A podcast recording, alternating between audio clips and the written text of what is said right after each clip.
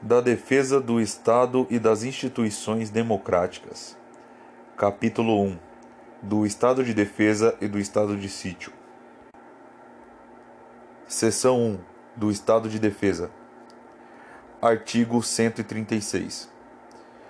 O Presidente da República pode, ouvidos o Conselho da República e o Conselho de Defesa Nacional, decretar estado de defesa para preservar ou prontamente restabelecer em locais restritos e determinados a ordem pública ou a paz social ameaçadas por grave e iminente instabilidade institucional ou atingidas por calamidades de grandes proporções na natureza.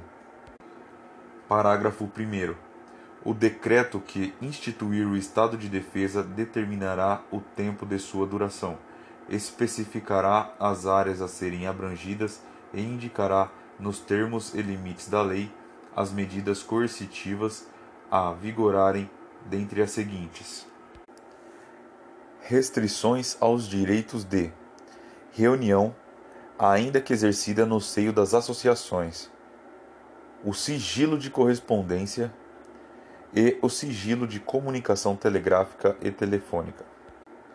Ainda, a ocupação e uso temporário de bens e serviços públicos na hipótese de calamidade pública, respondendo à União pelos danos e custos decorrentes. Parágrafo 2. O tempo de duração do estado de defesa não será superior a 30 dias, podendo ser prorrogado uma vez por igual período, se persistirem as razões que justificaram a sua decretação. Parágrafo 3. Na vigência do estado de defesa, a prisão por crime contra o Estado, determinada pelo executor da medida, será por este comunicada imediatamente ao juiz competente, que a relaxará se não for legal, facultada ao preso requerer exame de autoridade policial.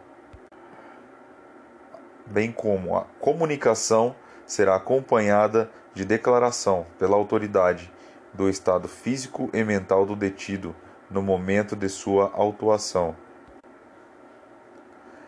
a prisão ou detenção de qualquer pessoa não poderá ser superior a dez dias, salvo quando autorizada pelo Poder Judiciário. E ainda é vedada a incomunicabilidade do preso. Parágrafo 4. Decretado o estado de defesa ou sua prorrogação, o Presidente da República, dentro de 24 horas, submeterá o ato com a respectiva justificação ao Congresso Nacional, que decidirá por maioria absoluta. Parágrafo 5. Se o Congresso Nacional estiver em recesso, será convocado extraordinariamente no prazo de cinco dias. Parágrafo 6. O Congresso Nacional apreciará o decreto dentro de dez dias contados de seu recebimento devendo continuar funcionando enquanto vigorar o estado de defesa. Parágrafo 7. Rejeitado o decreto, cessa imediatamente o estado de defesa. Seção 2 do Estado de Sítio. Artigo 137. O Presidente da República pode, ouvidos o Conselho da República e o Conselho de Defesa Nacional, solicitar ao Congresso Nacional autorização para decretar o estado de sítio nos casos de comoção grave de repercussão nacional ou ocorrência de fatos que comprovem a ineficácia da medida tomada durante o estado de defesa, ou declaração de estado de guerra ou resposta à agressão armada. Parágrafo único. O Presidente da República, ao solicitar autorização para decretar o estado de sítio ou sua prorrogação relatará os motivos determinantes do pedido, devendo o Congresso Nacional decidir por maioria absoluta. Artigo 138. O decreto do estado de sítio indicará sua duração, as normas necessárias à sua execução e as garantias constitucionais que ficarão suspensas e, depois de publicado, o Presidente da República designará o executor das medidas específicas e as áreas abrangidas. Parágrafo 1.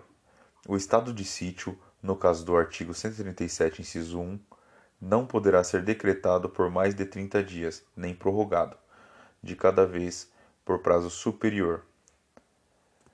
No do inciso 2, poderá ser decretado por todo o tempo que perdurar a guerra ou a agressão armada estrangeira. Parágrafo 2.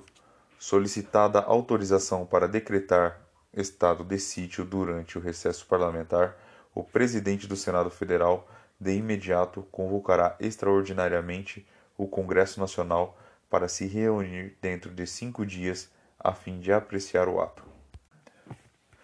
Parágrafo 3.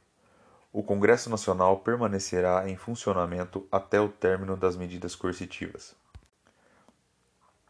Artigo 139.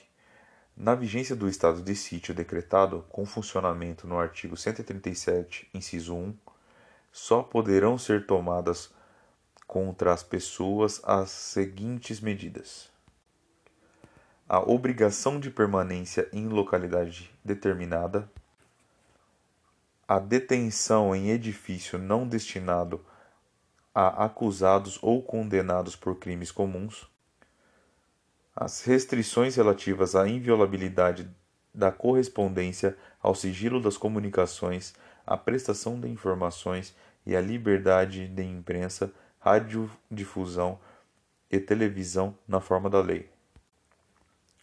A suspensão da liberdade de reunião, a busca e apreensão em domicílio, a intervenção nas empresas de serviços públicos e a requisição de bens. Parágrafo único. Não se inclui nas restrições do inciso 3 a difusão de pronunciamentos de parlamentares efetuados em suas casas legislativas, desde que liberada pela respectiva mesa.